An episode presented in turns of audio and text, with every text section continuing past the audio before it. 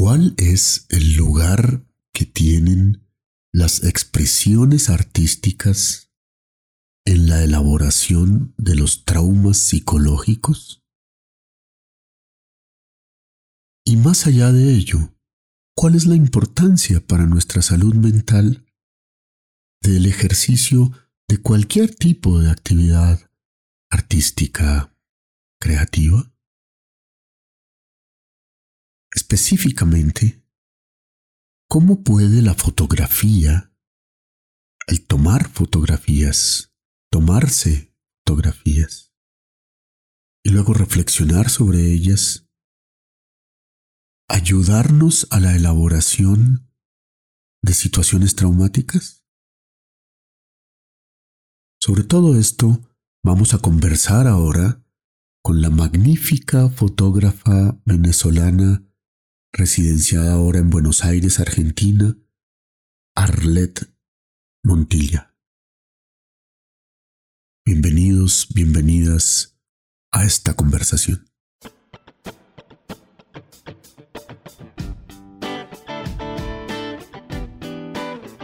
Este es tu podcast Estrés Positivo, producido por el equipo de Realax, Estrés Positivo y Arela Alarcón Prada podcast de mindfulness, autocompasión, salud mental y bienestar emocional, sazonados con una pizca de cine y otra de literatura. Si quieres más información sobre estos temas o si quieres inscribirte a nuestros talleres para el estrés positivo o contarnos sobre tus necesidades, visita nuestra página www.realax.com www.real-lax.com. Bienvenidos.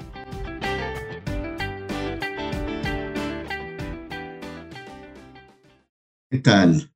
Bien, muchas gracias por la invitación y por, y por el espacio, ¿no? Este... No, encantado. Encantadísimo de estar acá contigo y de, que, de haberte conocido y de que nos compartas tu experiencia, algo de tu vida, ¿no? Entonces, claro. Súper bienvenida a nuestro, nuestro canal de YouTube de Real Lax. Mm, gracias, gracias. Para mí un gusto estar contigo y de verdad que, que, yo creo que va a ser muy, muy útil, muy importante para todas las personas que nos, que nos están mirando, que nos van a mirar después. Bien, ojalá que sí. Gracias. Cuéntanos, por favor, un poco de ti. Ok. quién eres, cómo haces, cómo así que estás en Buenos Aires ahora. sí. ¿Quién eres tú? Bueno, yo, yo soy venezolana. Este, tengo cinco años, eh, estoy en Buenos Aires de hace cinco años. Em, y justamente la razón por la que estoy en Buenos Aires tiene que ver mucho con este tema de la salud mental, ¿no? Em, porque independientemente de la situación en Venezuela, que, que bueno, creo que es, bastante conocida, y toda la migración, digamos, tan masiva que, que ha habido, mm. en mi caso, eh, las razones por las que yo emigré, em, si bien en la situación del país, por supuesto, afecta a, a todo el mundo, las razones tienen que ver más con temas muy personales. Y específicamente porque em, mi hija este, emigró eh, un año antes que yo y en ese periodo ella cayó en, en, en una depresión tremenda por mm. diferentes razones. Eh, y bueno, eh, vivimos esta experiencia que compartí por Twitter y, que me hizo conocerte, que, que fue a varios intentos de suicidio que ella mm. hizo, ¿no? Em, entonces, claro, yo, yo me vine de emergencia. Em, ya estaba siendo para mí difícil, complejo, como, como es siempre la separación de tu familia por el tema de migración. Ella emigró para estudiar. Mm. Y nada, pues vine a atender, digamos, esa urgencia. Sin embargo, ya estando acá, me di cuenta que para mí iba a ser muy complejo estar separada físicamente de, de mi hija en las circunstancias que estaba viviendo en ese momento. Em, y que además ya me había afectado y yo no me había dado cuenta en el mm. año previo en que ella estuvo sola, estuvimos separadas, ¿no? Ella es única hija, es una chica muy independiente, pero, pero eh, pues siempre la separación familiar es un tema, ¿no? Es un tema y, y forma parte de todas las consecuencias de, de la diáspora y todo esto. Al final, bueno, yo tomé una decisión personal que además me gusta parafrasearlo como debe ser, que es que yo decidí emigrar a Argentina por mí y para mi salud mental, no por mi hija, em, porque eso además de generarle probablemente una culpa terrible de que yo haya abandonado, digamos, todo lo que tenía en mi país, el pensar que fue por ella era algo que no, no, no solamente no necesitaba, sino que además no era cierto. Es decir, yo, yo elegí em, emigrar para estar bien. Y, la, y esa era la única manera, además de poder ayudarla a ella y ayudar a otras personas. Entonces, em, a mí siempre me resulta importante eso de parafrasear bien los porqués y hacerse responsable de, lo que, de las decisiones que uno toma. a mí nadie me, claro, a mí nadie me pateó, nadie me obligó, yo no huí de nada, yo no me vine obligada por nada. Fue una decisión mm, tomada en función de mi bienestar y mi salud mental. Entonces, bueno, por eso estoy en Argentina. Qué bueno. Eh, soy fotógrafa desde hace, o sea, fotógrafa digamos, de manera exclusiva desde hace más de 15 años y, y también desde, hace, em, desde esa misma época tengo una academia, una escuela de fotografía que nació en Caracas y que, bueno, eh, abrimos una sucursal en Argentina cuando yo me vine. En Caracas quedó mm. un equipo muy lindo. Y bueno, desde el 2018 también iniciamos todo lo que es el tema de eh, educación online. Un poco pensando también en esta diáspora de venezolanos en todo el mundo que, bueno, requerían... Ah, antes de la ya antes de la pandemia. Antes de pandemia, sí, sí. Una, una, de las cosas que, que fue muy, bueno, eh, dentro de las cosas buenas, entre comillas, que se pueden rescatar de la pandemia, es que, bueno, se masificó este tema de la educación online, de la comunicación por esta vía, esto que está pasando en este momento, eh, muchas gracias a eso. Pero ya nosotros veníamos desde el 2018 entendiendo la necesidad de la educación online, sobre todo para una comunidad muy grande de venezolanos alrededor del mundo, en países que no manejan su, su lengua nativa, eh, que, con culturas distintas y que deseaban formación en fotografía y artes. Eh, y, conectaban más con venezolanos enseñando a venezolanos. Entonces, por ahí eh, eso fue como parte de, de, un cambio de timón de la academia en el 2018 y bueno, vino la pandemia y afortunadamente estábamos bastante bien preparados para asumir el reto que implicaba la pandemia desde el punto de vista de la educación online. Entonces, bueno, eh, eh, digamos que ese es mi, mi resumen personal profesional, ¿sí? Gracias. Y, bueno, una cosa es ser fotógrafa sí. y bueno, irte a Argentina por una decisión personal tuya sí. y, y, bueno, y montar tu academia online donde me habla mucho de tu creatividad. Eh, porque hay que inventarse nuevas cosas, eso la pandemia nos ha dejado y en muchos casos lo que el trauma psicológico yo, yo diría que impone a la persona. Sí. No puedo seguir siendo el mismo antes de que esto pasara. Sí. Y tengo que ser mejor, ¿no? De paso te digo que aquí, aquí, eh, yo por lo menos soy uno de los muchos colombianos que estamos felices, dolidos también, pero felices de, de, tener esta integración con Venezuela que se ha dado pues, por, por, por, la, por la... Claro, qué bueno. La, mayoría de muy buena manera, algunos no, pero que decirlo también de muy buena manera, abrazado todos los venezolanos que han venido, y yo lo digo y lo sostengo, tengo mil ejemplos, entre otros, en mi dedicación a la poesía es por una venezolana, mi profesora de poesía es Amaru González, que ella es una poetisa venezolana, me enseña y me corrige y me regaña. Muy Qué lindo. Los poemas, de, mis, de, mis consultantes, de mis pacientes también. Entonces, ese tema, digamos, de, ya es un tema de emigrar, tener tu academia y todo eso, pero luego hacer fototerapia, o no sé cómo llamarlo. La foto no está mal, porque la fototerapia es para. Sí, eso vamos a aclararlo ahorita, todos los términos. Fotografía, terapia, los términos son muy importantes. Sí. Formarte como tal y, ejercer, ¿no? Y ayudar a personas que pasan por situaciones difíciles a través de la fotografía, el ejercicio de la eh, fotografía. sí, fíjate, yo desde, desde que empecé a hacer fotografía, em, digamos, a, a, tomármelo en serio, por decirlo así, porque siempre había sido un hobby y en un momento de mi vida decidí que, que, eso era lo que quería hacer. Yo siempre me dediqué a la fotografía em, que se conoce comúnmente como fotografía artística o fotografía autoral, que es la fotografía que tú, que tú haces no porque te contratan para hacer fotos, sino porque tú desarrollas tu propio cuerpo de trabajo en función de tus propias inquietudes y entras o te insertas dentro del mundo del arte de diferentes maneras, ¿no? A través de galerías, concursos, em, residencias, etcétera, y, bueno, me, me, convertí en artista profesional.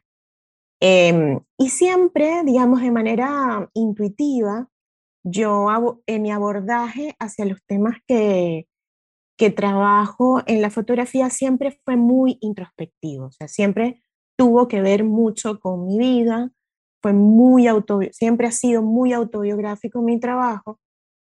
Y, y, siempre, lo digo que de manera intuitiva porque la verdad no tenía esta, una formación o, ni siquiera conocía de la existencia de la posibilidad de la fotografía como herramienta terapéutica, pero sí entendía, como entiendo además de cualquier expresión artística, que es justamente eso, una manera de expresar tus emociones y tus sentimientos y de, y de incluso canalizar em, cualquier estado de ánimo en que te encuentres en una situación en particular, ¿no? Hablar de tus inquietudes, hablar de, de tus pensamientos, de tus ideas a través del arte, es lo que se ha hecho históricamente, claro, ¿no? de, de, toda la vida. Entonces, eh, abracé muy rápidamente como esa característica particular de la fotografía, eh, que es la de expresarme. Es decir, eh, en, en, en, vez de hablar o, o lo que sea, yo a través de la fotografía trabajaba esas cosas que me, me inquietaban. Al principio ni siquiera me daba cuenta que lo estaba haciendo y eso es algo que pasa mucho. Es decir, cuando fotografiamos intuitivamente, tenemos una manera de mirar al mundo que viene dada por todas nuestras experiencias. Y, y, no nos damos mucho cuenta de que estamos diciendo mucho más de lo que se ve, ¿no? De que la manera en cómo miramos viene, bueno, cargada, no fotografiamos solamente con la cámara, fotografiamos con todo lo que traemos encima, ¿no? Em, y, y, fue en, en, unas clases de, de elaboración de portafolio que hice con, con Diana Rangel, que es una artista venezolana que está ahora en Barcelona, en España, que revisando mi archivo y, y, para elaborar mi portafolio como artista profesional y que otras personas lo miraran, empezaron a apuntarme de estas patrones y formas de mirar que tenía y las cosas que veían en esos trabajo, cosa que yo no había visto. la mirada de otra persona. Porque una cosa sí, ya la mirada de otra persona, que eso también es digámoslo, y otro te ve. Claro, eso también es algo muy interesante y que también forma parte de los procesos terapéuticos a través de la fotografía. En ese momento yo no lo sabía, pero empezó a pasar esto de que el intercambio con, otros, con otras personas del mundo del arte, me devolvían una mirada que, que me hablaban de cosas que yo estaba diciendo, pero que no me había dado cuenta que eso estaba pasando, que no me había dado cuenta que tanto de mi vida y de mi historia personal yo estaba lanzando en mi manera de fotografiar. Eh, y me pareció muy interesante porque era cierto, es decir, yo reconocía esto, me pareció increíble y justamente el trabajo de portafolio consistía en identificar tu manera de mirar para volver al portafolio y revisar esos patrones de mirada durante el tiempo. Es como una mirada retrospectiva y de autoanálisis, además. Porque entonces empiezas como a mirar atrás y decir, ah, mira, pero es que yo siempre he estado viendo esto de esta manera, ¿no? Por ejemplo, en mi mm. caso, yo tenía la, digamos, el impulso, por llamarlo de alguna manera, de siempre fotografiar espacios vacíos, espacios muy abiertos, em, paisajes, pero no paisajes en el sentido estricto como se conoce el paisaje natural y todo eso, sino paisajes entendidos como espacios, en donde prácticamente no había presencia humana. Entonces, eso lo hice recurrentemente durante, qué sé yo, cinco o seis años, y mm. cuando me puse a ver, yo decía, siempre ando buscando el vacío, siempre ando buscando como, como la soledad, como, como esa sensación de calma, de paz, incluso en espacios que estaban abarrotados de gente. Yo hacía fotografías de espacios vacíos en donde parece que nada pasa y quizás detrás de mí había un montón de personas, ¿no? Mm, siempre mm. buscaba esos espacios, aunque no fuesen lugares en donde eso pasa regularmente. Entonces había como una obsesión por ese tema. Y eso fue como la primero que me dio pista de que, de que sí, de que estaba hablando de inquietudes. Algo estaba pasando dentro de, de ti. Que algo estaba pasando exactamente dentro de mí. Em, y que estaba hablando de inquietudes que eran mucho más profundas que el solo hecho estético, contemplativo de la fotografía. ¿no? Mm. Y lo llevé a terapia. Em, lo, lo, lo empecé a trabajar, o sea, llevé esa, ese descubrimiento a, a terapia em, con mi terapeuta, que es Carmen Marcano, desde hace muchos años, es, es psiquiatra y psicóloga. Em, y fue muy interesante lo que pasó porque entonces e, e, ella además empezó a ver mis fotografías y ella siempre me dice que ella, ella ve mis fotos y, y me cambia la medicación. Ella dice, yo, yo, veo tus fotos y ya, eh, como en broma, ¿no? Este, y veo cómo va, cómo va la cosa, ¿no? Este, entonces, ese fue como mi primer contacto muy, digamos, orgánico, en el que entendí que la fotografía, o sea, ya sabía, porque me servía, que la fotografía era eh, terapéutica en el sentido de que me permitía drenar, mm. dispersarme, digamos, tener un momento para mí y todas estas cosas que siempre estamos buscando cuando estamos estresados o agobiados. Lo cual ya, es bueno, ¿no? Eso ya es bueno per se y es una de las características además de, de cualquier disciplina artística. Es decir, cuando tú involucras el proceso creativo, eh, tu proceso mental y tu manera de mirar las cosas funciona distinto que cuando estás en la cotidianidad haciendo, ¿no? Em, y te ayuda a eso, ¿no? A hacer sinapsis distintas en tu cabeza, a entender las cosas de otro modo, a drenar, a, a, expresar, y todo eso siempre va a estar bueno, ¿no? Eso ya yo lo entendía, pero em, cuando llegué a Argentina en el año 2017, descubrí la fotografía terapéutica como práctica formal. ¿sí? Eso mm, eh, fue un gran descubrimiento para mí. Buenos Aires, bueno, Argentina y específicamente Buenos Aires es una ciudad que es conocida como, no sé, la meca, por decirlo de alguna manera, de todo lo que tiene que ver con la salud mental, la psiquiatría y la psicología en Latinoamérica. Por supuesto. Em, sí, acá es como bien normal y, bien aceptado que vayas a terapia. Digamos, hay como una cultura muy distinta con respecto a la salud mental, que lamentablemente no es todavía no, del acceso de toda la población, pero, pero sí hay como una conciencia distinta a lo que puedes ver en cualquier otro país de Latinoamérica, en donde el tema de ir al psicólogo es como, mm, Sí. No estoy loco porque voy a ir al psicólogo, no, no. No, ahí, ahí estamos trabajando, pero es verdad. En Argentina Es- sigue, sigue siendo así. Claro, en Argentina Sí. yo percibí que además por la experiencia que viví con mi hija, toda la Mm. estructura y el aparataje y que hay alrededor de los temas de salud mental es, es, es increíble, es, es muy, muy organizado. em, hay como, como una atención y una importancia eh, hacia la salud mental que yo realmente no había vivido antes. Mm, Entonces, claro, claro. de- acá fue por pura casualidad que se me atravesó un taller de, de fotografía terapéutica e introspectiva, que son dos cosas distintas, em, y dije, lo voy a hacer para saber qué es esto, ¿no? Y ese fue como mi primer contacto con la fotografía terapéutica. Y ahí fue cuando aprendí em, que la fotografía, que está la fotografía terapéutica y la fotografía introspectiva, que son dos cosas Dos cosas. diferentes.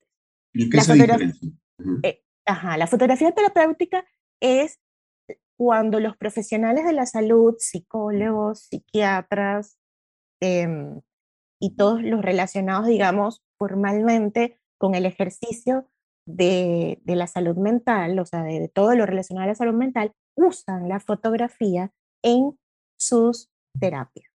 ¿sí? Entonces puede ser desde el punto de vista ocupacional, ¿sí? Como cuando haces eh, terapia o cuando haces otras actividades para, para ocuparte y, y poder, digamos, transitar un periodo difícil haciendo cosas distintas. Eso es una manera. Y la otra es el utilizar la fotografía como una herramienta que le permite al terapeuta obtener información más allá de las palabras. Ah, Porque, ¿qué pasa? En la Ujú. terapia, digamos, tradicional, Ujú. bueno, la palabra es lo más importante, la conversación, ¿no? Y la observación, además, ¿no? Pero, bueno, no a todo el mundo se le hace fácil hablar y no a todo el mundo, Claro, y- y no, nos pasa a todos que no encontramos las palabras precisas para definir cómo nos estamos Mm. sintiendo Sí. o qué nos está pasando, ¿no? por supuesto. Entonces, y mucho más, perdóname, y mucho más en una situación traumática. Lo que Exacto. es un trauma psicológico, la, más. verbalizar es muy difícil. es muy difícil. Entonces, justamente con esa inquietud de, de- de la- lo difícil de la verbalización, en algunos casos, la, la psicología mm, y la psiquiatría, pues descubrió o, o- o- o abrazó el arte en sus diferentes, en sus diferentes formas para poder trabajar con pacientes y que a través de esa expresión artística poder entender las emociones y, y las situaciones por las que estaba pasando eh, el paciente. ¿Sí? Claro. Entonces, eh, esa es la fotografía terapeuta. Los psicólogos se preparan para eso y utilizan arte terapeutas para apoyarse en muchas ocasiones. Ya. Es decir, no tienes por qué ser artista, eh, sino- pero te puedes apoyar en alguna persona que incluso sin ser artista entiende de cómo utilizar estas herramientas dependiendo del objetivo que se proponga en la terapia. Y la fotografía introspectiva es aquella fotografía que hacemos, que hacemos, podemos hacer todos, Sí. para esto que yo hacía sin saber, ¿no? Esto de eh, explorar qué me está pasando, eh, manifestar mis emociones, y es una fotografía que yo hago para mí y que nace de esa, de esa necesidad de canalizar lo que estoy sintiendo. ¿Qué pasa? Cuando lo haces de una manera consciente, que al principio yo lo hacía, pero como te dije, intuitivamente, todo cambia cuando lo haces de una manera consciente, cuando dices, wow, yo estoy transitando por este momento o tengo esta inquietud, déjame crear, crear, utilizar esta, este momento o esta circunstancia para crear y Sí. ver qué, qué sucede, ¿no? Y entonces ahí, eh, tú estás de una manera, digamos, bien, tienes una intención clara de trabajar con algo que te va a permitir conocerte más. Por eso se habla de introspección, es decir, es, es una manera de abordar la fotografía que te permite trabajar con lo que tienes dentro y eso te permite entonces conocerte más y te permite además alcanzar otros niveles de desarrollo personal. Entonces, Pero ese conocimiento después se lleva a terapia o no necesariamente. Es lo ideal es eso. con alguien? Claro, lo ideal es eso. Lo ideal es que si haces fotografía introspectiva, mm. eh, primero lo hagas con guía, en el sentido de, de, de, alguna persona que te guíe en ese proceso de búsqueda em, y de, y de, y de, sí, de, que pueda entender, bueno, qué, qué es lo que estás queriendo decir y cómo lo estás queriendo decir, ¿no? Em, y entonces, en esa, en esa guía, esa guía puede ser a través de talleres, en donde tú aprendes a cómo hacer fotografía introspectiva para cumplir con ese objetivo. Es decir, cómo, cómo lo tengo que pensar, analizar, ver, plantear, difundir incluso, si quiero. Este, mm, y claro, esos espacios que pueden ser individuales o pueden ser grupales, em, te permiten no solamente el poder entender cómo te ayuda esto, mm, sino también esa cosa de la mirada del otro. Es decir, cómo otra persona que tiene cierta preparación mira esto que tú estás haciendo y te da un feedback y te devuelve exactamente unos puntos de vista distintos que te abren la posibilidad de pensar en otras cosas, ¿no?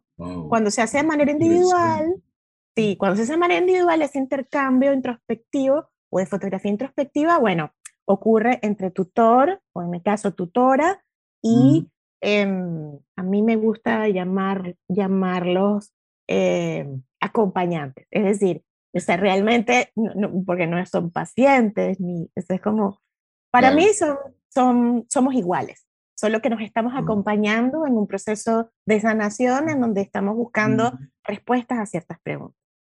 Em, mi formación como arteterapeuta lo que me permitió, que, que la inicié a raíz de este descubrimiento, eh, lo que me permitió fue poder hacer esa guía o esa tutoría y entender los límites en donde ya la persona eh, eh, tiene que ir a terapia. Ah, ah.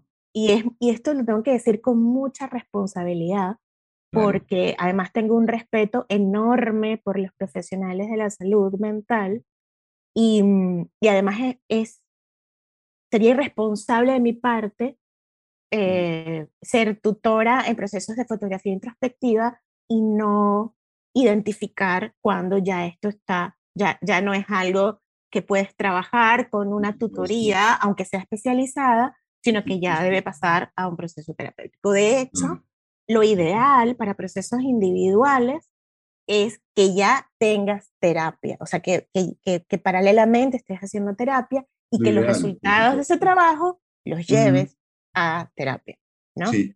Oye, pero ¿cómo funciona eso en la práctica? Y no sé, y tú usas, digamos, porque hoy en, hoy en día todo el mundo tiene una cámara de fotografía en su, mano, ¿no? Así es, así es. ¿Cómo, ¿Cómo funciona? No sé si has tenido alguna experiencia o has visto a alguien, porque estoy pensando en nuestros talleres y en nuestros, dispositivos terapéuticos y de elaboración de trauma.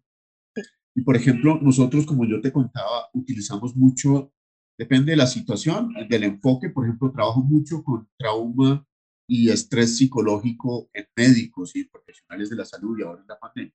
Entonces, lo que yo hago es, que es lo que más me facilita, digamos, entre comillas, es el tema de la poesía. Yo le digo, les digo, mira, escribe un poema sobre lo que pasó, que es el paciente que se te murió. Llévalo, crea una metáfora y expresa. Eso cuesta mucho trabajo, pero cuando la gente lo hace se siente tremendamente aliviado. Y luego, y ahí va mi pregunta, hacemos una exposición. Es, léele tu poema a tu colega. Y tu colega te dice, hermano, viví lo mismo que tú, gracias por expresarlo y tal, tal, y hay un abrazo, aunque sea ahora virtual, pero bueno. Y eso es. tremendamente terapéutico. Y totalmente. Pero eso cómo funciona con fotografía, digamos, la gente, bueno, si, si, si, hubiera un esquema de grupo, porque estoy pensando, por ejemplo, acabo de regresar de atender una situación, como te conté, una catástrofe que hubo aquí, eh, digamos, natural, eh, de unos mineros, en vine en Boyacá, donde hubo un accidente, murieron 15 de ellos, hicimos una intervención intensiva, y yo dije, ay, Dios mío, me hacen falta mis, mis artistas, porque cuando trabajamos, por ejemplo, con niñas con trauma complejo, trauma psicológico complejo, trabajamos con un equipo interdisciplinario en el cual hay eh, pintores, artistas plásticos, hay también eh, gente de teatro, de música, de danza, y ellas van elaborando eh, su trauma a través del arte, ¿no? De lo que pintan, de la postura corporal, de lo que danzan, y tal, tal, tal. Ahí no, ahí me fui yo hoy con, una de mis psicólogas y hicimos EMDR, tema, porque trabajamos mucho, decía, Dios mío, necesito un arte terapeuta acá, porque es un trauma brutal. Eh, eran 35 sobrevivientes y 15 de ellos se habían superado. Entonces, o escuchando, te dijo, ellos tienen todos un celular. Claro, esa, esa es la particularidad, claro, la particularidad o lo, lo interesante de la fotografía como herramienta en este tipo de procesos es que cuando tú hablas de arte, la gente automáticamente piensa, yo, yo no soy artista. Ajá, yo no soy artista, yo, yo no sé hacer esto, yo no sé pintar, yo no sé... automáticamente hay como una especie de primera barrera que tiene que ver... Dicen, yo no sé escribir. Ajá, yo no sé escribir, yo no sé pintar, yo no sé, cuando tú le dices, bueno, pinta cómo te sientes. E, eso es como medio abstracto, ¿no? La gente no, no todo el mundo lo, no solo no todo el mundo lo, mm, eh, tiene, ha tenido acceso a eso, mm. eh, y, y, y, por el contrario, se piensa que hay que tener un talento especial para hacer cosas de ese tipo. Entonces a veces se puede convertir en barrera. Lo lindo de la fotografía es que no necesitas nada, no necesitas saber absolutamente nada. Necesitas es un teléfono, como tú dices. Un teléfono con cámara, que casi todo el mundo tiene un teléfono con cámara ahora, y lo que se hace en esos casos no es, no tiene que ver con lo estético en absoluto, no tiene que ver con, con la composición. Obviamente, en el momento de, de ver las fotografías y analizar, quien está preparado y sabe, entiende que en cómo encuadras, cómo eh, el punto de vista que, que eliges, etcétera, todo eso habla de qué es lo que está pasando dentro de la persona, pero es buenísimo cuando la persona no lo sabe porque básicamente lo hace de una manera natural, intuitiva, orgánica. Tú le puedes decir, bueno, mira, lo que vas a hacer hoy es que vas a andar, por ejemplo, por decirte un ejercicio, vas a andar todo el día con tu teléfono y vas a fotografiar lo que te provoque, lo que sea, sin pensar. Trata de no pensar, simplemente si ves algo por lo que sea, porque te parezca bonito, porque te llamó la atención, porque obedece el impulso de hacer clic, de tomar la foto. Lo que estás comiendo, no importa. Y eso es lo que llamamos fotografía contemplativa, que es una de las miradas de la fotografía terapéutica. Em, y entonces luego traes todo eso y ese cuerpo de fotos es lo que se analiza. Y no solamente lo analiza la persona que está haciendo la tutoría, sino en el grupo. Es decir, esas fotografías se pueden proyectar o, imprimir en, formatos pequeñitos mm, fáciles y empezar a jugar como, como si fuesen cartas con esas fotos y empezar a decirle, bueno, por ejemplo, escoge la que más te haya gustado. Claro. Y va a escogerlo sin, por lo que sea. Y luego con eso empiezas a trabajar. Cuenta, ¿qué pasó? ¿Por qué te llamó la atención? ¿Qué ves?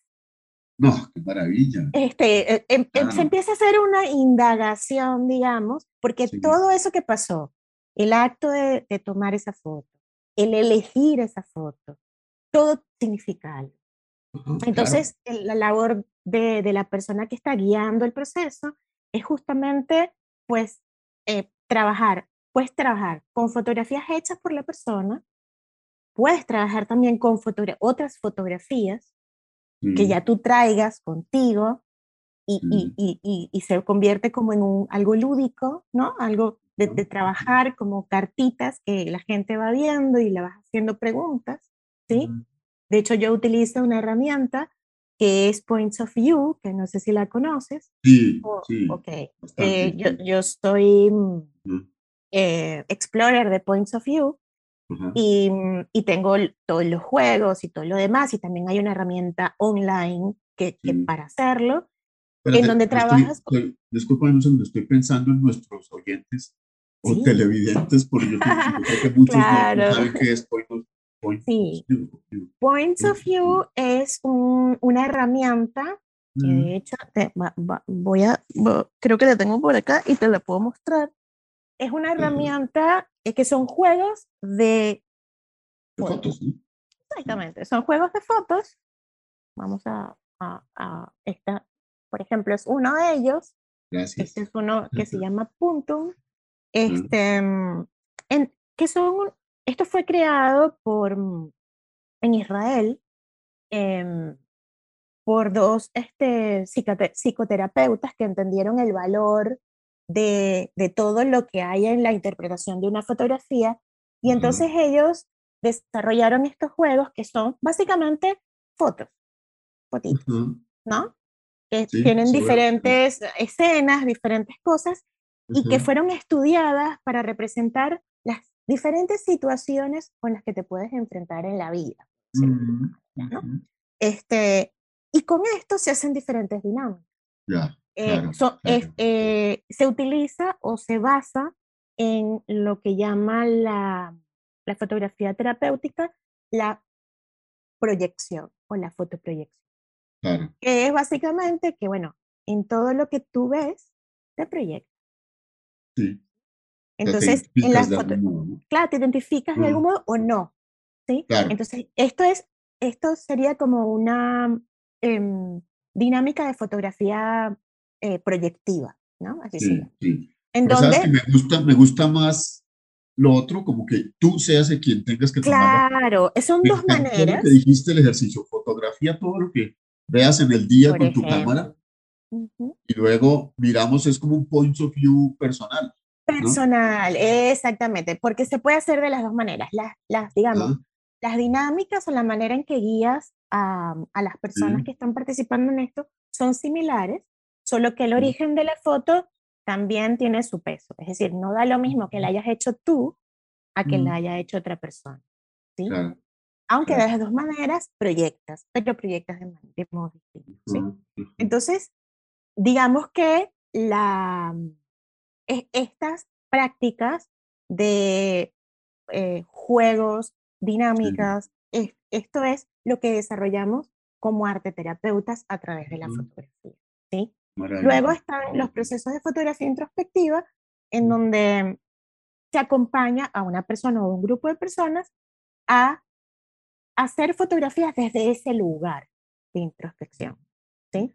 Y entonces ahí se desarrollan diferentes miradas, la mirada contemplativa, la mirada expresionista, la, la mirada objetual, em, la fotografía como memoria. Y también hay algo muy lindo que es el trabajar, por ejemplo, y esto ya tiene que ver más con procesos de relaciones mm, intrafamiliares, con el álbum familiar con las fotografías del álbum familiar. Eso es como todo un mundo mm. aparte, pero también se trabaja con fotografía. En ese caso, obviamente, no son fotografías hechas por ti, pero son fotografías que están en tu casa o en tu archivo digital o lo que sea, y se hacen dinámicas que van dirigidas hacia la reconstrucción de relaciones, hacia el entendimiento de conflictos, hacia, hacia trabajar con todo lo que tiene que ver con la familia y la relación familiar, que también, pues, en muchos casos tiene que ver con la elaboración del trauma, de dónde viene, ¿no? Eh, toda, toda, ¿Cuál es la raíz de algunas de las percepciones o, o, cognitivas que tenemos acerca de roles familiares, acerca de relaciones familiares y todo lo demás? Es súper interesante. Claro, Este, entonces, bueno, hay como muchas maneras. Sí, eso veo y cada una se va adaptando a, a los casos particulares. eh, como arte ¿Tienes alguna experiencia, perdón, alguna experiencia alrededor de un tema de trauma psicológico que hayas trabajado o que algún colega tuyo que tú conozcas? Sí. Sí, bueno, em, yo tengo, te puedo contar de mm, una experiencia particular, personal, este, mm, en la cual trabajé el duelo. En, en el año 2015, mi hermano mayor Mm, falleció en un accidente de tránsito en Estados Unidos. Él siempre vivió en Estados Unidos. Y eh, la persona que recibió la noticia y la persona que tuvo que resolver todo lo relacionado con una muerte en esas circunstancias fui yo. Em, tuve que viajar a los Estados Unidos, luego él tenía como eh, una petición de ser cremado y de ser llevado a otro lugar, entonces yo era la persona que, que iba como a cumplir ese deseo de él y empecé a, en un viaje, luego de su muerte, un viaje físico literalmente, hacia los diferentes lugares eh, a donde me llevaba esta, digamos, esto que tenía que hacer, que es, bueno, todo lo que está relacionado con la muerte, el, lo que yo llamo el, la logística de la muerte. ¿no? Que ah, es súper pesada y que además no te permite procesar en el momento mucho de lo que está pasando porque tienes que resolver, tienes que hacer, etcétera. Em, yo, para mí, por supuesto, fue muy fuerte, me, era muy, muy cercana a mi hermano, em, y decidí documentar todo este proceso, todo esto que estaba pasando. Es decir, a través de la fotografía decidí eh, confrontar la idea de la muerte y la idea de, además, la huella de la memoria de la, y, de la estética de la desaparición. O sea, todo lo que pasa y lo que viene relacionado con la muerte. Ya yo venía como con varios eventos relacionados con la muerte de personas muy cercanas antes de la muerte de mi hermano. Y, y esto que me pasó fue como, no, yo, yo tengo que trabajar, tengo que elaborar esto, porque si no lo hago, sigo acumulando, ¿no? Se había muerto mi papá, se había muerto mi esposo, luego en un periodo muy corto de tiempo, digamos cinco años. En un lapso de cinco años pasaron, sucedieron estas pérdidas tan cercanas y, y, yo sentía que si no lo trabajaba o si no lo canalizaba de otra manera, eh, iba a reventar. Obviamente también el proceso terapéutico con mi terapeuta iba en paralelo, ¿no? Este, siempre, o sea, yo soy, yo soy fan número uno de la terapia. Yo a todo el mundo le voy a decir, si tienes la posibilidad, hazlo. No tienes por qué tener un problema para hacerlo. O sea, para mí es el pan de cada día. Yo, yo, yo creo que, que es muy saludable el tema de la, de la terapia, Entonces, independientemente. Documentaste, tu duelo, por decirlo así, de la pérdida de tu hermano, más otros previos seguramente. Sí. A través de fotografías. Fotografías, sí. Una, una de las cosas que hice, me planteé, porque yo además tenía cinco años sin ver a mi hermano cuando esto ocurre. Entonces, eh, como que se me juntó todo, ¿no? El hecho de que no lo había visto, que no me había despedido de él, fue una muerte violenta, todo lo demás. Y entonces yo lo que quise fue como reconstruir la historia, como reconstruir lo que había pasado, los últimos días de mi hermano, o sea, qué, qué, qué había sucedido. Y entonces me planteé hacer como esa reconstrucción previa, como los días previos, y luego los días posteriores, en donde yo sí estaba. Entonces, ah, son, eh, son como dos, dos aproximaciones que me permitieron, primero, conocer gente que conocía a mi hermano, conocer sus espacios, los espacios que transitaba, eh, su trabajo, su oficina, su casa, sus cosas, em, y poder entender, hacerme una idea de cómo había sido su vida justo antes de morir qué estaba haciendo, en qué andaba, todo eso, ¿no? Em, y fue un proceso de investigación, básicamente, este, pero que iba documentando a través de la fotografía. Y era como buscar su huella, como ir buscando su huella en todas partes.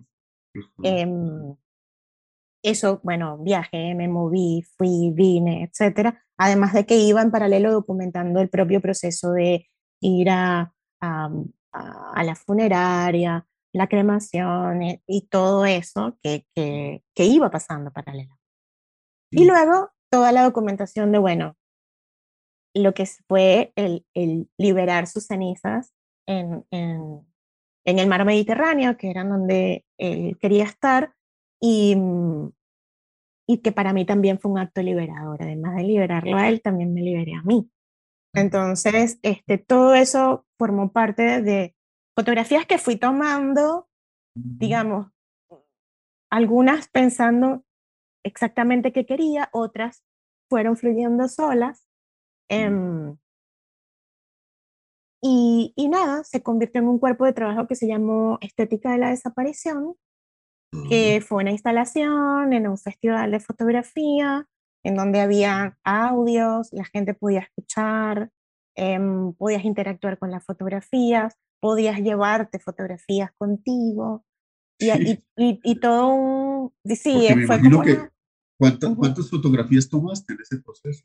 No, en ese proceso tomé un montón de fotografías, habrán sido, no sé, 300, 400 fotografías, pero luego en la edición también eso se convirtió en un libro, un libro, un libro artesanal, un libro que hice yo, este, que, que, quiero editar y que ojalá alguna editorial me, me dé la oportunidad. Este, ojalá nos oigan. Ah, sí. Em, pero luego en el proceso de edición mm, fui seleccionando aquellas que realmente iban construyendo ese, ese tránsito, ¿no? Por el duelo y por todo lo que iba viviendo. Y en el proceso de edición, que es posterior, cuando miras, después de que pasó todo, es otro proceso más. Claro, es otro, ahí es la elaboración psicológica. Exactamente, ahí es en donde ocurre realmente la elaboración psicológica, porque antes es como, bueno, fotografiar lo que está pasando y en ese momento no lo estás analizando, en ese momento está sucediendo. Posteriormente es cuando te confrontas con esa mirada. Había fotos que yo veía y ni siquiera recordaba cuándo las había hecho. O sea, era como, ¿y en qué momento yo hice? No recordaba el momento de haber hecho esa fotografía. O sea, sí estaría en mi cabeza, ¿no? Claro, em, claro. Eh, y entonces eh, empecé incluso a identificar momentos en donde me había disociado, en donde no, no estaba yo, era, era, eh, estaba realmente agobiada. Entonces pude identificar esos altos y bajos también. Em, lo hice junto a, a, Wilson Prada, que es uno de mis maestros de fotografía, que es una persona muy, muy sensible. Él escribió además un texto bellísimo con relación a ese trabajo. Em, ¿Tu terapeuta te ayudó en algo ahí? ¿Tú se les mostrabas a mm, ella? No, en cuanto a la fotografía, no. Mi terapeuta me ayudó, me ayudó en cuanto al acompañamiento por la pérdida, ¿no? Okay, este, eh, Pero digamos, tú no fuiste después y dices, mira, esta foto... No, eso no, lo, eso, no lo, eso no lo hice, este, Pero, pero ella sí sabía que, que yo venía haciendo este trabajo, ¿no? este, mm, y que me venía, y cómo me venía funcionando, y hablábamos de eso y todo lo demás. Igual yo publico mucho, si viste, ¿no? Este, y, y, y, parte de ese trabajo está publicado también en mi Instagram de esa época. Pero bueno, fue una experiencia que me permitió utilizar la fotografía para canalizar y centrarme o enfocarme en un momento muy difícil. Yo creo que si no hubiese sido por la fotografía, yo no estoy tan segura de haber sido capaz de transitar todo lo que transité. Además, sola, físicamente, había mucha gente que me acompañaba desde la distancia, pero yo era la única que podía hacerlo físicamente.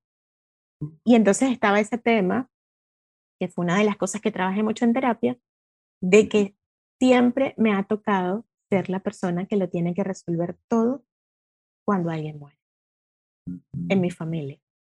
Es un rol eh, que no sé cómo me lo gané, mi, mi, terapeuta me dice, no importa cómo te lo ganaste, pero es un propósito, por algo lo estás haciendo, ¿no?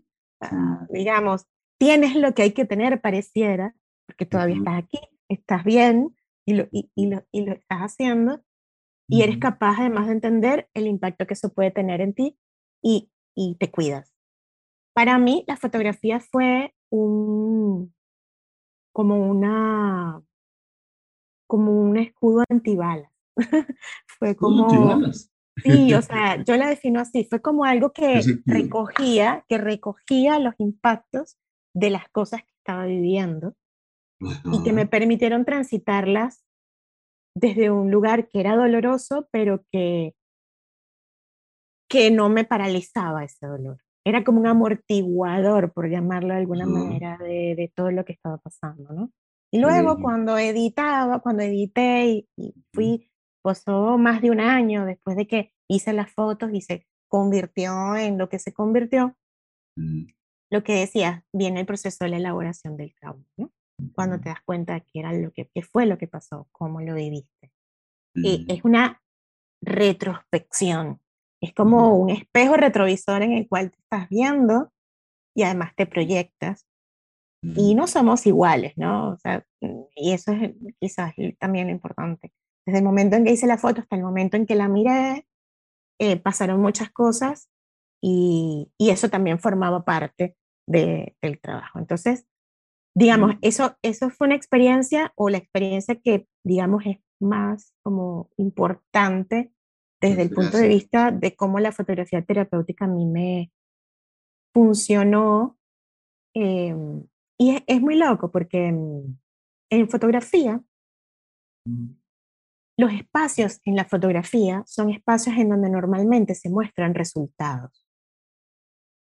No se muestran procesos. Ah, ok. Okay. Uno ve la foto final, pero no sí, todo el mundo quiere ver es la foto final. Todo el mundo quiere ver es el resultado final, lo que pasó, y por ahí es por donde te, te, te juzgan o te miran o lo que sea. Claro. Pero la fotografía terapéutica no solo tiene que ver con el resultado final, sino con el proceso. Eh, e, es cómo lo hiciste, por dónde transitaste, qué pasó en el camino. Eh, le importa más eso que el resultado final. Por, eso todo el mundo puede hacer fotografía con un propósito terapéutico. Claro. Es como se funciona en general en arte terapia. No importa el resultado, importa, no es, importa. es, hacerlo, ¿no? Y el Exactamente. Exactamente. Entonces, nada, es, es, es, un, es, un, mundo muy amplio. Em, como, como sabes, yo actualmente me estoy formando en, mm. arte terapia como, o como mm. arte terapeuta, que es una disciplina en donde no tienes por qué ser psicólogo o psiquiatra, em, tampoco estás autorizado a hacer terapia, obviamente, pero trabajas junto a terapeutas o puedes trabajar en procesos, por ejemplo, de fotografía introspectiva y derivar ¿no? a, mm. a, personas a, hacia, hacia la terapia también. Este, otro de los, de los eh, procesos que te puedo contar, que ya no tiene que ver conmigo, sino con otras personas, es que mm, eh, hace, en el año 2020, justamente en el año de la pandemia, em, hubo un caso de mm, bullying que fue como muy sonado en las redes sociales. Y una de mis, de mis um, bueno, de mis amigas, de mis, de de mis colegas más, más queridas, em, empezó a, que también es fotógrafa y escritora, este, em, empezó a preguntar, bueno, si alguna vez había, sido víctima del bullying. Así como una pregunta en Twitter, ¿no? Muy, muy, muy desde la preocupación. E, esto pareciera ser ir más allá de lo que pensamos. Las respuestas fueron abrumadoras y, muchísima gente, estamos hablando que recibió más de 300 respuestas de personas que hablaban de traumas relacionados con el bullying en su infancia, en su o en su adolescencia, y, y, y, la relación que habían creado o la no relación que habían creado con su cuerpo. Sobre todo el bullying físico. Este, ella eso le, le, le llamó muchísimo la atención, digamos, fue muy abrumadora toda esta respuesta, gente que decía, por ejemplo, mira, yo, mujeres que decían, yo, yo nunca he utilizado una falda porque mi trauma con mis piernas es horrible porque siempre me decían que, que tenía las piernas gordas y siempre me, se burlaron de mí y todo lo demás. Y entonces empezamos a hablar del tema de la autoaceptación del cuerpo y, y cómo eso, bueno, todo lo que nos dicen y los estereotipos de belleza y bueno, todo eso que está relacionado con el cuerpo como impactado. Y ya yo venía haciendo un trabajo con el autodesnudo importante que vino a raíz de la pandemia, justamente, en un proceso de reconciliación con, con mi cuerpo o reencuentro con mi cuerpo desde, desde diferentes lugares, ¿no? Yo, por, por todos mis traumas pasados, estaba como desconectada totalmente con mi cuerpo. Era como que mi cuerpo era funcional, servía, me hacía vivir y era perfecto, pero de resto era como que había un divorcio entre mis emociones y mi cuerpo importante. Empecé a hacer teatro, actuación, mm. para tratar de, de, de, de, amigar de nuevo esas cosas y empecé a hacer fotografía autorretratos, que el autorretrato es una gran herramienta terapéutica en la fotografía, eh, pero autodesnudo. Y entonces, entre mi colega y yo, nos propusimos en abrir un espacio grupal para trabajar el tema de la percepción de nuestro cuerpo a través de la fotografía con el autodesnudo. La respuesta fue... Con personas que habían sufrido de bullying, digamos, el bullying, ahí se articula alguno. Sí, hay muchísimas personas que hicieron esta actividad, que hicimos cinco ediciones en el año, entre el año 2020 y 2021. Em, muchísimas personas venían de traumas relacionados con el bullying. Otras venían con inquietudes que no, no sabían quizás de dónde venían, también no lo tenían muy claro, y también como con esta necesidad de el, el autoconocerse y el autoaceptarse. ¿sí? Eh, atendimos, no sé, grupos, en cada grupo eran 10, 15 personas, hicimos cinco sesiones, estamos hablando de que atendimos entre 60 y 80 personas. Eran procesos grupales, no era obligatorio mostrar las fotografías, planteamos ejercicios y dinámicas de, que donde se trabajó la percepción, la deconstrucción, la fragmentación, la disociación, la dismorfia, o sea, diferentes cosas relacionadas con el cuerpo. Y no era obligatorio ni ser, ni ser fotógrafo o fotógrafa, em, ni mostrar las fotografías en el grupo. Era opcional que las quisiera mostrar. Pero las em, personas sí se autorretrataban. Sí, las personas se autorretrataban siguiendo, ah. siguiendo consignas que les dábamos dependiendo de lo que estuviésemos trabajando durante cuatro semanas. Y luego, pues, este, elaboramos alrededor de eso, eh, bueno, todo lo relacionado al trauma, la autopercepción, la autoaceptación, etcétera. Y esas eran, esas sí, digamos, eso se, siempre se hizo en discusiones grupales, en donde todo el mundo podía hablar, así que se terminó convirtiendo en terapia grupal, por llamarlo de alguna manera. pero virtual o presencial? Virtual, virtual. Virtual. ¿Sí?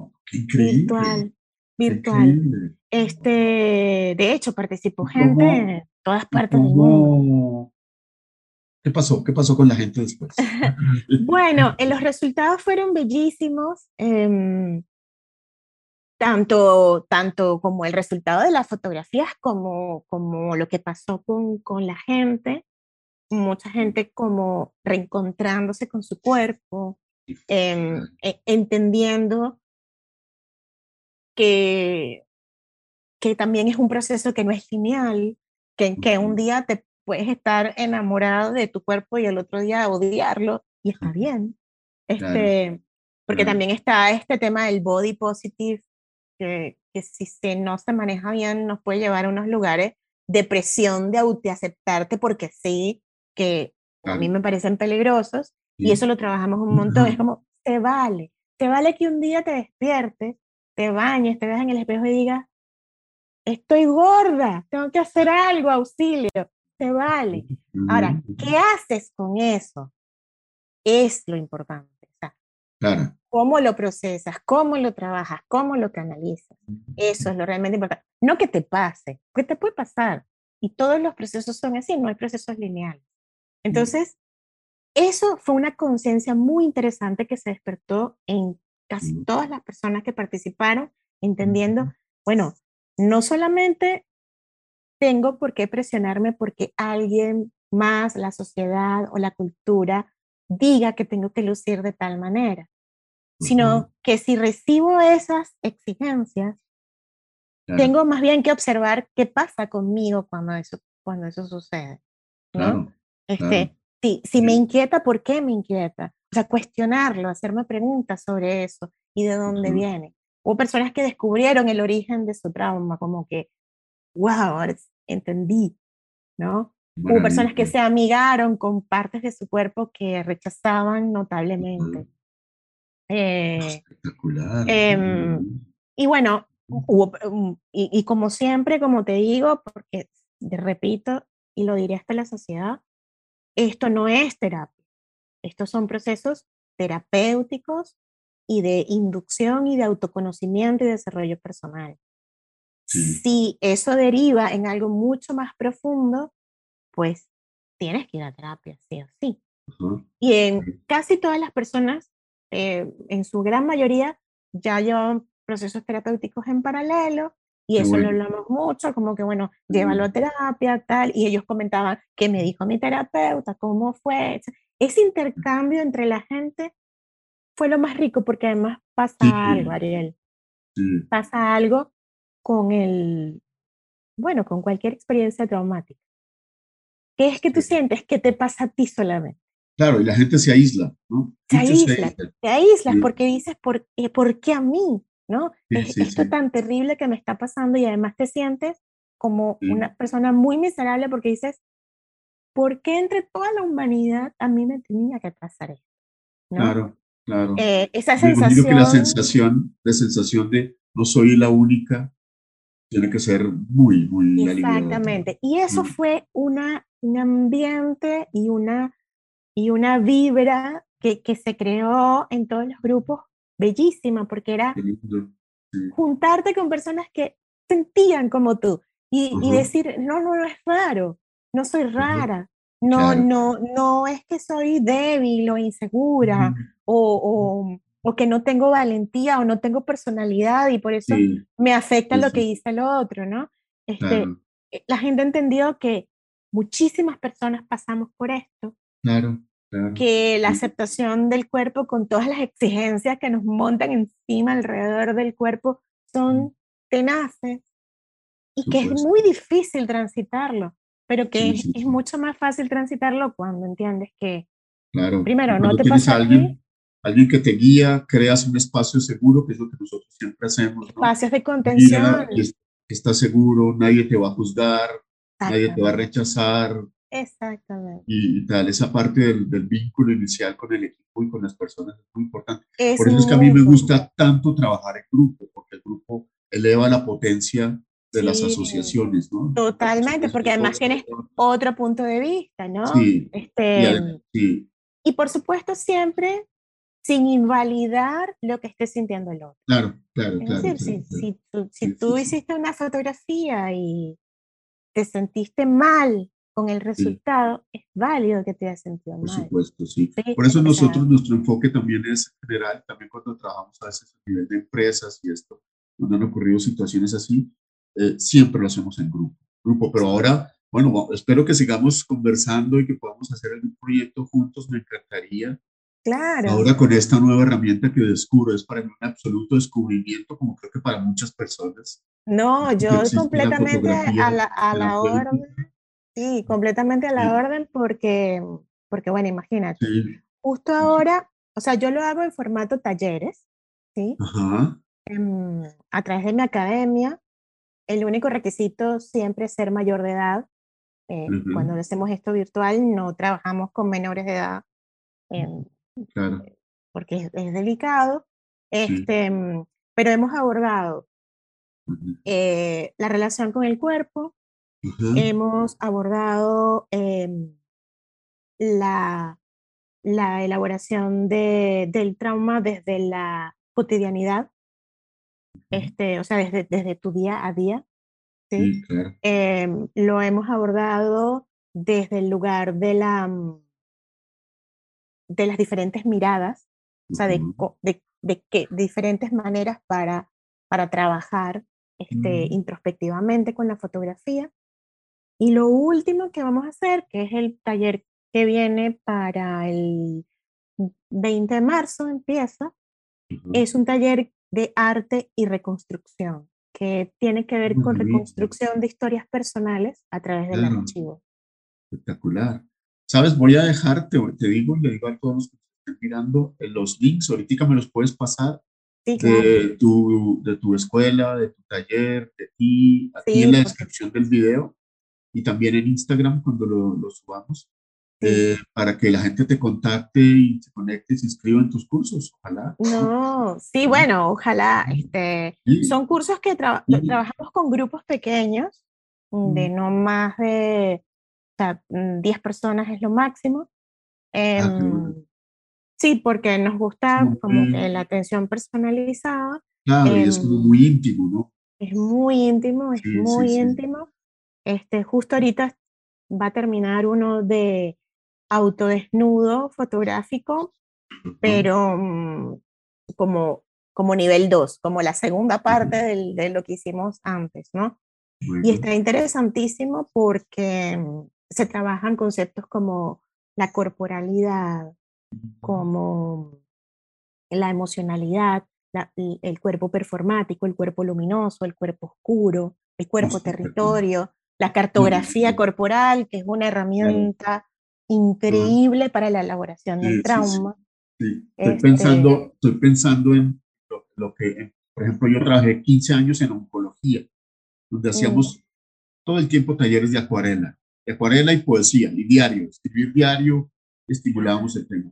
Y era increíble las, cómo las personas elaboraban a través del trauma del, del, del cáncer y todo eso, pero estoy pensando si lo hubiéramos acompañado de un trabajo corporal de apropiación o reapropiación de la imagen corporal, por ejemplo, a través de la fotografía, hubiera sido espectacular. No, lo que me estás dando es ideas. Muchas gracias. No, qué maravilla, qué maravilla haber contado contigo. Muchas gracias por tu generosidad al compartirnos tu conocimiento, además compartirnos situaciones íntimas tuyas muy complicadas. Te lo agradezco porque eso es lo que nos hace a nosotros más más cercanos a la gente, lo humano, lo que, vivimos, los dolores por los que pasamos y tú fuiste muy generosa con eso.